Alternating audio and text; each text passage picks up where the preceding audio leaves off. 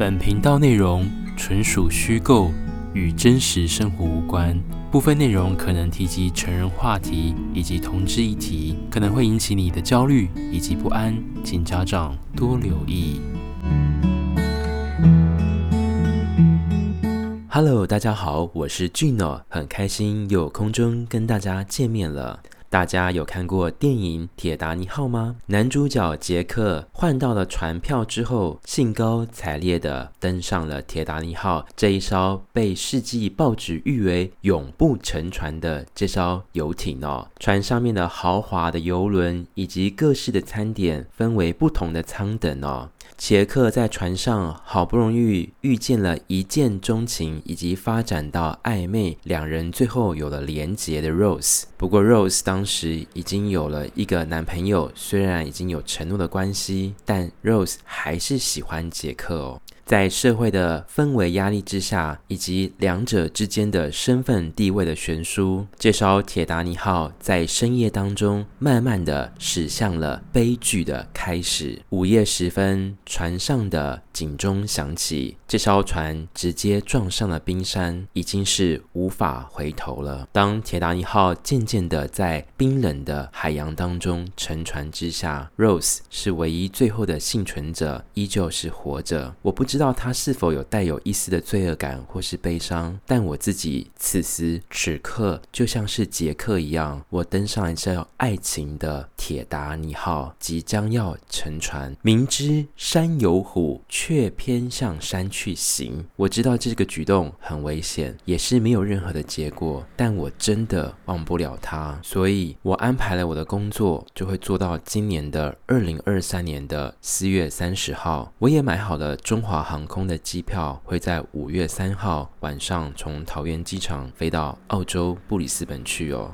这艘铁达尼号慢慢的驶向太平洋，我想要去找这位农夫 Cooper 先生，虽然他的境遇以及想法不知道会不会跟 Rose 一样。在工作方面，我目前呢还是在台南市的一间船产公司当这个类似像是总机服务员的一个位置哦。那我的薪资呢并不算高，加上当时谈的合约的时候，人资呢开出的这个价钱就是直接砍了非常多情况下，我又急着非常想要找工作，告诉 Cooper 先生说我重返职场了，所以就接下了这份工作的合约。但其实并没有想。说要这么快的离职，其实我也要感谢这个公司的某一位的同事哦。那我简称他为老巫婆好了，因为我认为老巫婆真的是对于他的个性、外表以及他对待我的方式哦，我觉得更适合贴近他哦。我对于老巫婆是我的同事，并没有 任何的憎恨或是特别讨厌的想法。我只能说，这一生当中，我大概再也没有遇到比他更情绪化的人了，也没有人可以在客人面前直接骂我给客人看哦，因为我觉得我像是一条流浪狗。在柜台的当中哦，只要犯错就会直接被他骂，然后客人就在面前，我觉得尊严上面真的是无地自容哦。老巫婆曾经问过我说：“Gene，你在当兵的时候有没有被被霸凌哦？”其实我没有，我当下就回答他，然后巫婆就跟我说：“不可能吧？我看你的个性，一在军中被霸凌呢，因为我看很多电视上面，像你们这种人的个性，应该常常会被人家欺负吧？”当下我就只能浅浅的微笑说：“嗯、”您看的应该是电视剧哦，电视剧可能演的比较偏激吧。不过我确实没有遇到这件事情。又隔了几天，老巫婆就问我说：“Jean，你会觉得我对你有职场的霸凌？你会觉得吗？”我实在不想要回答这个问题，因为我会问别人会不会霸凌对方的那个人，通常就是主要的言语暴力的施暴对象哦。所以呢，我也不想要跟他起正面的冲突，我只能默默的说：每个人的感受不同，有些人可能特别的敏感，有些人不在意哦。不管是敏感还是不敏感，我们都要小心留意自己说出的每一句话，因为有可能每个人的感受是相当的不同。接着我就飘到很远的地方去，不想跟他多说话了。我要感谢老巫婆，没有你在言语上的职场霸凌，以及这份公司薪水呢，扣完劳健保之后呢，只有落在两万六的情况下，在台南市，我想我的离职的这个程序不会如此的加速到这么快的地步哦。也正是因为薪水这么低的情况下，加上我想要存钱再飞往澳大利亚旅游，所以一切都必须要忍耐。从住在家里面就是节省房租的一开始以及我只要放假我也不会到外面出去远距离的旅行或是游玩之类的生活当中社交当中我尽量都是能省则省哦。在外面也不会再买星巴克路易莎咖啡也会很少喝甚至超上咖啡我也会尽量的忍耐不喝。直接回到家泡即溶的咖啡。我告诉我自己，坚定的存钱计划确实起了成效哦。薪水两万六的情况下，从去年一直不论存到现在哦，终于可以存到了机票钱，以及可以兑换一些澳币的金额，当成我生活旅游在澳洲的一些基础哦。所以，所以如果从澳大利亚结束之后返回台湾的话，我大概不会想要待在台南市的船厂公司，这样接受这么 always 没有升迁的机。机会以及这么低薪的超高强度的劳力条件吧。说完了工作就来到大家最关心的机票哦。我一直以来都是搭乘中华航空哦。因为以前在机场上班的时候学姐有跟我说过飞机上开一朵花一直坚定的乘坐下去就能够遇见真爱哦能够花开富贵。看来看去所有航空公司的形象 logo 当中大概只有中华航空上面开了一朵花，希望它可以能够带来幸福哦。但是我搭乘华航这么多年以来都没有遇见真爱或是幸福。我开始觉得学姐你是不是骗我了呢？机票方面我实在是错失了良机哦。我记得在今年一月份的时候，我看就是桃园机场飞布里斯本的飞机哦，来回的话是落在两万八千元台币左右。二月份的时候大概是两万九哦，三月份来到了三万二。而我到购买。机票的时间在四月份的，靠近四月份这边的时候，飞机票呢已经涨到了三万六千块钱了，算是金额差距是很大的哦。你会说，Jun，你为什么这么晚这么晚才买机票，不会早点买吗？你们的想法我都知道，只是我很谨慎、很小心，在我申请澳大利亚签证、旅游签证之前，还没有下来之前，我是不想买机票的，因为我不想有任何的变卦哦。加上去年。年我已经申请过一次的旅游签证了。如果旧的旅游签证时间太过于接近，再申请新的，我怕移民局这边他们会有其他的想法哦。所以我必须先等到我旧的旅游签证结束之后，过晚上十二点子时一到，我就再打开手机的 App 城市旅游 ETA 再重新下载哦。我不得不说，澳大利亚的观光旅游签的电子签证，让台湾人从今年开始给予非常大的。方便是因为过去台湾人在澳大利亚不管是打工度假旅游还是任何的观光商业活动都有非常遵守当地的法律才会让台湾的护照信用评分渐渐的恢复达到跟其他欧美国家一样享有的福利跟权利跟水准哦。所以台湾人在出国的时候一定要格外珍惜你手中的护照。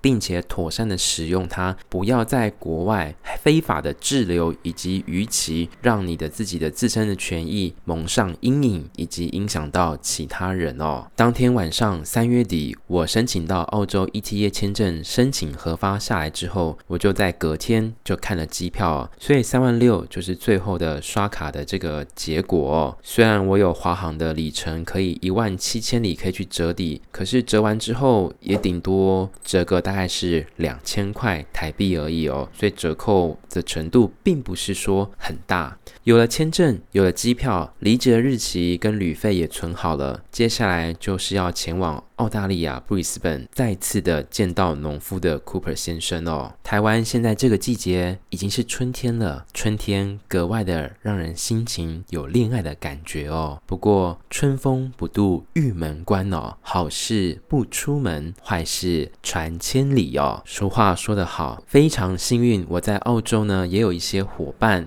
那他们是在澳洲的当地生活的人哦。那我透过他有得到了一些讯息，就是澳洲的农夫库珀先生呢，还是非常的在 grider 上面流连忘返哦，基本上呢都是二十四小时挂机的哦。为什么这么说呢？因为当这个伙伴在 Grindr 上面敲到他的时候，对方呢虽然没有露脸，但也是补存了一张照片。当他看到这张他的照片之后，伙伴突然惊觉，这位不就是俊说的 Cooper 农夫先生吗？在好几集的广播节目 Podcast 当中，俊形容 Cooper 是一个相当有绅士的人，以及爱情有点小洁癖。没有想到，在俊离开之后，他还是犹如像是演艺歌手一般的时间管理大师，非常珍惜时间，每分每秒都安排的相当的好的哦。我在澳洲的伙伴呢，他有另外一位朋友，所以他们就同时间就敲了这位的农夫 Cooper 先生。Cooper 先生呢也非常巧妙的安排，一个呢是在下午场见面，一个是在晚上四点钟见面哦，所以呢时间都刚刚好错开，而且 Cooper 先生在交友软体上面非常的积极的主动认识亚洲男孩哦，所以我一开始听到还有点心中有一点怀疑，因为在我跟他约会的过程。当中，他跟我说过，他是一个不太喜欢去做这社交活动的人，他是非常低调的。所以，当这个讯息传到我的耳中的时候，我就便告诉我澳洲伙伴说：“那你们可不可以尝试把他约出来看看？如果可以的话，就是拍一张照片给我看好吗？让我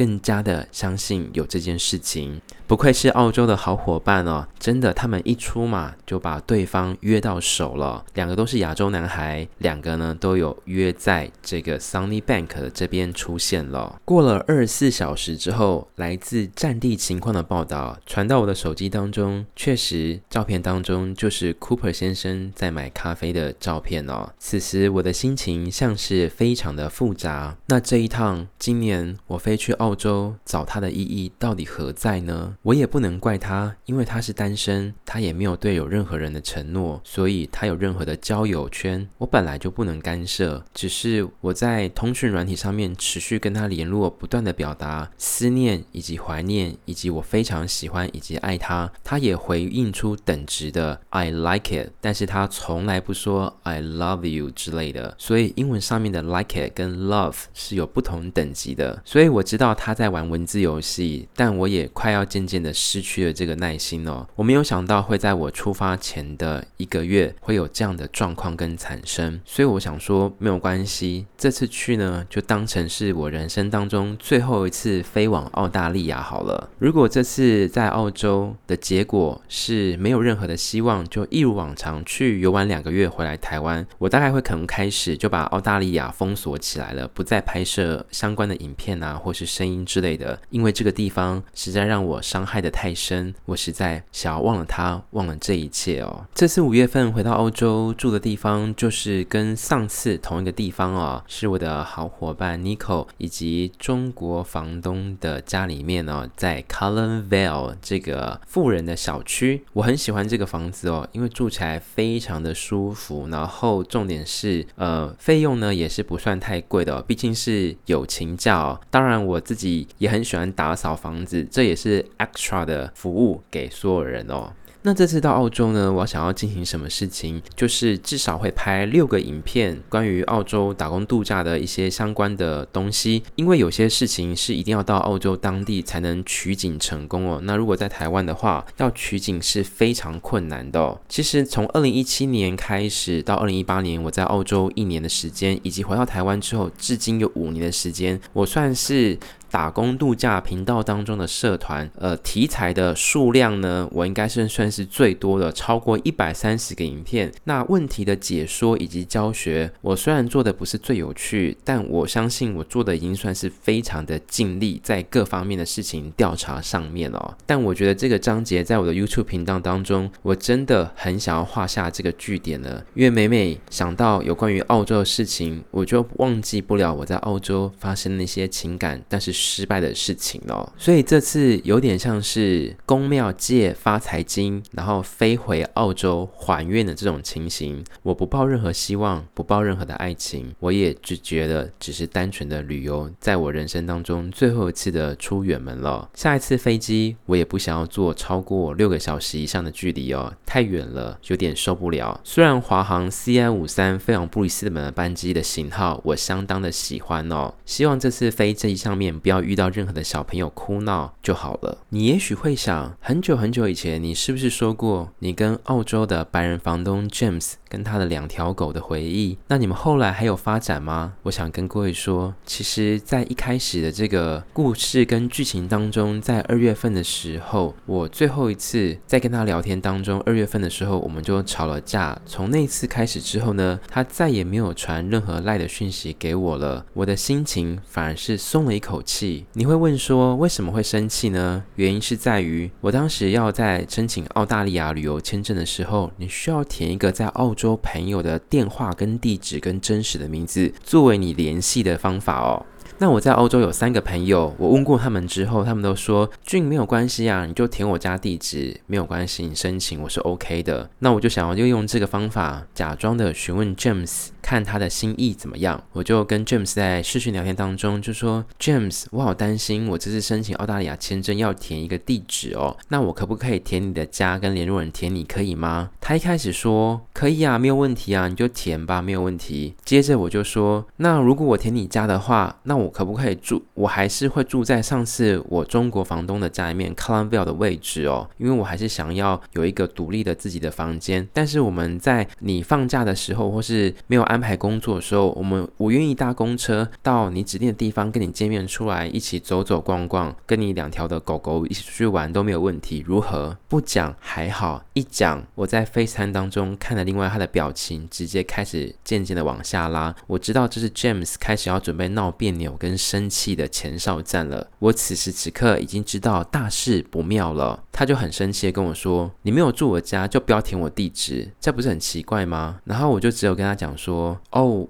原来你会这样在意，因为我也有跟其他的人聊天，他们都说没有问题，我以为这样是可以的。那如果我会很在意，那没有关系，那我再想办法处理就好了。也谢谢你的回应。然后接着呢，我们就很快的结束这个对话。谢谢你 jam 先生，我终于可以不用再。”跟你联系了，我也这次呢，原本呢可能回澳洲要帮忙照顾两条狗的计划，也可以终于不用再去实现了。James，我其实很想告诉你，如果你能够把脾气改一改的话，我是愿意做出一点小小的牺牲的。但我真的没有办法面对，就是每次吵架都一定要吵赢，或是有点情绪化，对于我而言上面言语暴力，我真的有点没法接受这件事情。所以我想，我对你的感觉也该到有个中断了。所以这一次。次回到澳洲，我再也不会去找 Jam 先生跟他的两条狗了，这也算是心灵上的一个解脱。但另外一方面，农夫的 Cooper 先生也是不是很高度确定的情况下，我想我只会给 Cooper 先生农夫给他一个月的时间，我们还是会约出来见面好几次。可能约到第二次跟第三次的时候，我可能会稍微了解一下他的现在的目前的想法，他是否还是一如往常的一样，都在这个 Grindr 上面一直寻找亚洲人约出来见面聊天。他没有似乎想要稳定下来的意思，终究一生毕竟是一个农夫嘛，收入不错，工作又稳定，又有自己的车子。农夫英语又特别好，毕竟他就是澳大利亚的公民，各方面都是他站在上风的情况下。身为亚洲人的我，到了澳大利亚，大概只有占下风的份哦。所以我真的这一次回澳洲，我真的一定想要问他。虽然有其他的网友跟我讲说，俊，你这样子问是在给对方太大压力。但我就不想要买一个扭蛋，或是买一个盲盒，我永远猜不透你真正的心意到底是什么。我宁可你直接告诉我说，对，没错，我就只是玩玩的，我就是喜欢玩亚洲人，我喜欢流连忘返的在软体上面寻找一个新的机会。我此生并不会想要安定下来，这就是我的个性。我希望可以从你的嘴巴当中说出这个答案，让我再度的死心。但这次我学乖了，我不会浪费两个十月的时间在同一个人身上，所以飞到澳洲，我会赶快积极的跟农夫 Cooper 先生见面，在特定的时间、适当的时机以及灯光美、气氛佳的 moment，我会问他这件事情。